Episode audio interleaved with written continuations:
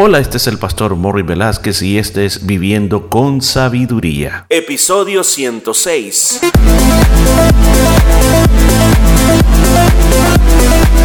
Y en el programa de este día estaremos aprendiendo cómo aplicar la sabiduría de Dios a nuestra vida a través del libro de Proverbios. Muchos consejos muy hermosos basados en la palabra de Dios. Todo esto y mucho más en Viviendo con Sabiduría.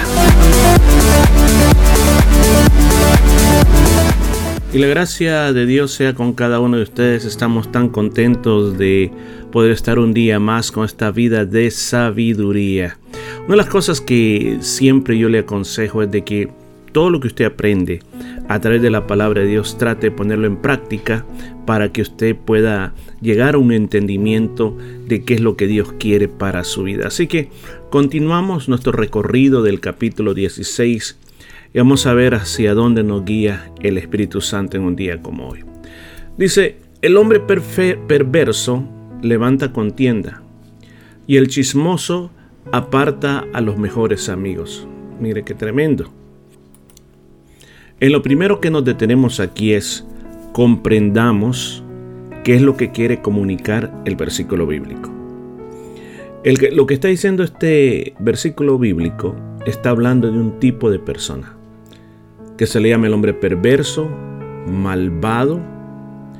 Es un hombre que dice que está levantando contienda, que es chismoso, que provoca peleas y causa divisiones. Tanto este versículo como el siguiente versículo y el versículo 30 hablan sobre este tipo de hombres. ¿Qué le parece si vemos el resto? Dice, el hombre malo lisonjea a su prójimo y le hace andar por camino no bueno. ¿Qué más hace? Cierra sus ojos para pensar perversidades, mueve sus labios y efectúa el mal.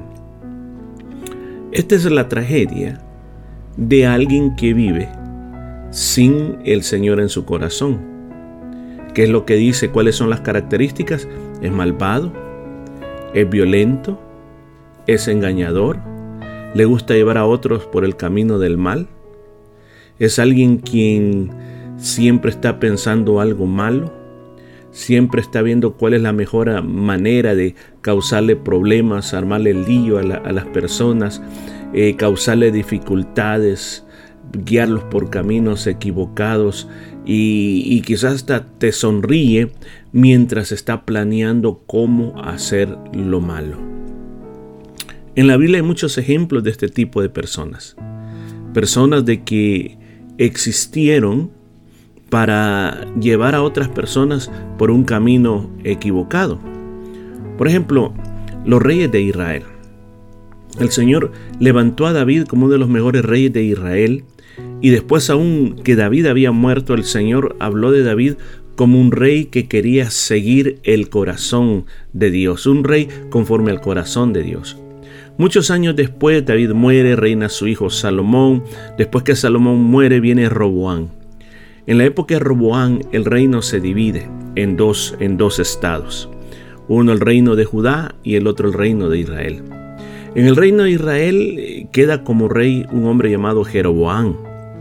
Pero Jeroboán, escúcheme bien, a pesar que Dios le dio la oportunidad de ser rey, una de las cosas que él tenía es de que él su corazón se desvió de Dios. Y como él no quería que el pueblo fuera a adorar a Jerusalén, dijo él, si el pueblo va a adorar a, Jerusalén, después se pueden levantar contra mí, me pueden hacer problemas y me pueden matar. Así que le voy a construir dos becerros de oro. Esos dos becerros de oro yo lo voy a declarar de que esos becerros de oro es el Dios de Israel que los había sacado con mano poderosa de Egipto. Y dice la palabra de Dios más adelante que el corazón de Jeroboam se volvió tan malo que desvió al pueblo del verdadero Dios. Él y sus descendientes, los que lograron reinar, eh, hicieron tantas cosas desagradables delante de Dios, como aquí dice, levantaron contienda. Eh, otras personas murieron a causa de lo que ellos estaban haciendo. Y como aquí también dice, le hacen andar por un camino de maldad a los demás. Y ese fue exactamente todo lo que esta generación hizo durante toda esa época. Claro, el castigo de Dios vino después sobre ellos por todo ese mal que ellos hicieron a todo el pueblo de Israel. El Señor tuvo que borrar eh, toda esa generación de Jeroboam y después vinieron otros reyes y seguían con las mismas cosas. La verdad, la verdad, la verdad es que el corazón del ser humano tiene ese imán que se pega fácilmente a la maldad. Por eso David decía que nosotros hemos sido concebidos en pecados. Y el pecado viene desde Adán y viene pasando por todo el ser humano. Por eso es que nos cuesta tanto nosotros, nos cuesta tanto buscar los estándares de Dios. Nos cuesta tanto. Y dice en el libro de Romanos capítulo 1, por cuanto el hombre no quiere conocer los caminos de Dios, por cuanto el hombre quiere cambiar la verdad de Dios. Dios los entregó a sus propias situaciones.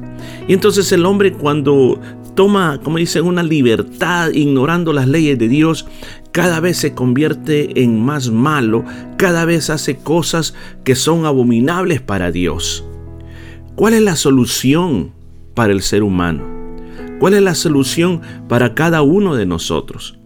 La solución es solamente volver a los principios de Dios. Lo que Dios ha establecido es lo único que nosotros nos puede ayudar para vencer todos estos caminos de la maldad. El hombre perverso nosotros lo vamos a encontrar o el hombre malvado lo vamos a encontrar en todos lados. Puede estar dentro de nuestra familia, puede estar en el trabajo, puede estar afuera en la calle, en cualquier lado puede estar este tipo de personas. Pero ¿qué podemos hacer nosotros? Tomemos una lección, la primera lección en el versículo 28. Eh, Dice ahí la palabra de Dios de que este personaje anda queriendo provocar la contienda, anda queriendo provocar el pleito y anda queriendo separar a los amigos. ¿Qué es lo que tenemos que hacer nosotros? Dimos, ¿cuál es la primera lección? La primera lección es no simplemente dejarte llevar por este tipo de personas.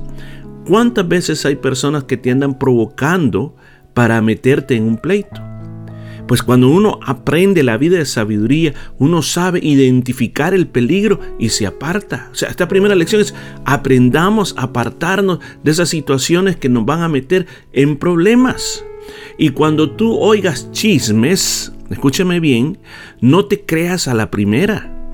Escúchame bien, eh, antes de estar seguro, antes de aseverar algo, pues si tanto te interesa, investiga.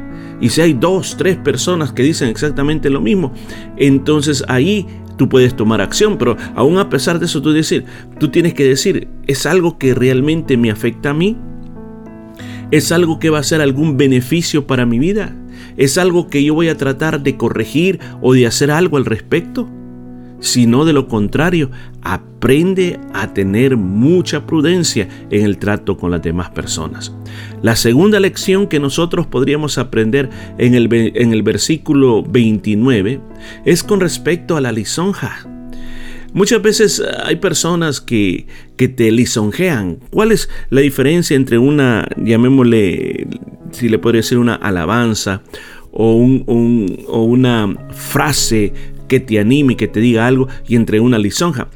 La lisonja es una, llamémosle, una falsa alabanza disfrazada con el simple hecho de querer lograr ciertos propósitos con lo que estás haciendo. Por ejemplo, vayamos a la historia de los reyes de Israel para ponerle un ejemplo. Absalón había tenido un problema con su padre David. Absalón había matado a su hermano, quien había violado a una hermana de Absalón. Entonces David cuando se da cuenta de eso, eh, manda a Absalón lo más lejos, está muchos años fuera, cuando regresa una vez más a Jerusalén, David no quiere recibir a Absalón. Entonces Absalón se fue llenando de cierto rencor contra su padre. Y entonces cuando finalmente es recibido, se abraza con su padre, pero había quedado aquella espinita, esa falta de perdón. Entonces, fíjese cómo él lisonjeaba al pueblo se iba a poner a las puertas del palacio donde entraba la gente, a donde David, para que David le hiciera lo, escuchara a David sus problemas y le diera una solución. Eh, David era como un juez para Israel también. Entonces él, eh, cuando la gente iba llegando, se postraba ante ellos, los, les daba un beso, como era común en aquella época, en el cuello. Era algo que usted solo lo podía hacer con un amigo muy cercano. Imagínese, un príncipe, un príncipe se está casi postrando a usted y le decía, no, pues qué bueno que has venido aquí, qué bueno, pues mira, fíjate que mi papá ahorita está bastante ocupado, pero si yo fuera el rey, yo te atendiera mejor. Si yo fuera el rey, eh, si es posible, hasta te puedo regalar unos cupones para comida. Si es posible, te puedo dar hasta para la gasolina. Bueno, estoy inventando, pero para que usted vea la forma como dice que él cada vez se ganaba el corazón del pueblo. Pero es que las intenciones de Absalón eran, eh, eran buenas, no, eran malas. Absalón lo que quería era utilizar toda esta gente para que le apoyaran en la rebelión contra el papá. ¿Se da cuenta la lisonja? Ahora, decirle a alguien eh, lo que estás haciendo es bueno, es correcto lo que estás haciendo, te felicito, pero porque la persona lo está haciendo. Y lo que usted quiere lograr, usted no quiere lograr nada para usted, sino que al contrario, usted quiere darle a esa persona un ánimo muy grande. Segunda lección que nosotros podemos aprender de eso. Cuidado, cuidado, sepa identificar cuando alguien lo está lisonjeando, cuando alguien lo quiere desviar por un mal camino. No se deje llevar simplemente por las palabras, sino que Aquí viene la sabiduría. Aprenda a tener prudencia.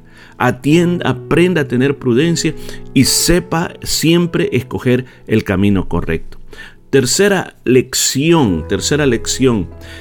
El malvado dice aquí que simplemente cierra sus ojos para pensar lo malo, mueve sus labios y efectúa el mal. O sea, dentro de su corazón comienza a hacer maquinaciones para hacer lo malo. Yo quiero decirle, el enemigo va a tratar también muchas veces de ocupar tu mente para provocar el mal dentro de ti. Pero esta lección es bien importante que yo quiero que usted la aprenda este día. Yo tengo un dicho que me gusta mucho y dice así. No puedo evitar que los pajaritos vuelen sobre mi cabeza, pero sí puedo evitar que me hagan un nido en la cabeza. ¿Qué quiero decir con esto? No podemos evitar que vengan malos pensamientos, porque todos tenemos malos pensamientos, no solo la gente malvada, todos. Pero sí puede evitar que ese mal pensamiento se haga una, podemos decir, algo fuerte y se apegue y se haga raíz en mi vida a tal grado que llegue, que llegue al siguiente nivel, que es el nivel de efectuar lo que yo he pensado dentro de mí. La lección esta última de este día es cuidado con los pensamientos. Deja que Dios gobierne tus pensamientos y todo pensamiento que no es correcto delante de Dios, deséchalo, pídele perdón y piensa en las cosas que son de beneficio, las cosas que son dignos de alabanza, las cosas que glorifican a Dios. Bueno, dejémoslo por aquí y vamos a continuar el día de mañana más con esta vida de sabiduría. Y esto fue todo por este día. Nos escuchamos el día de mañana.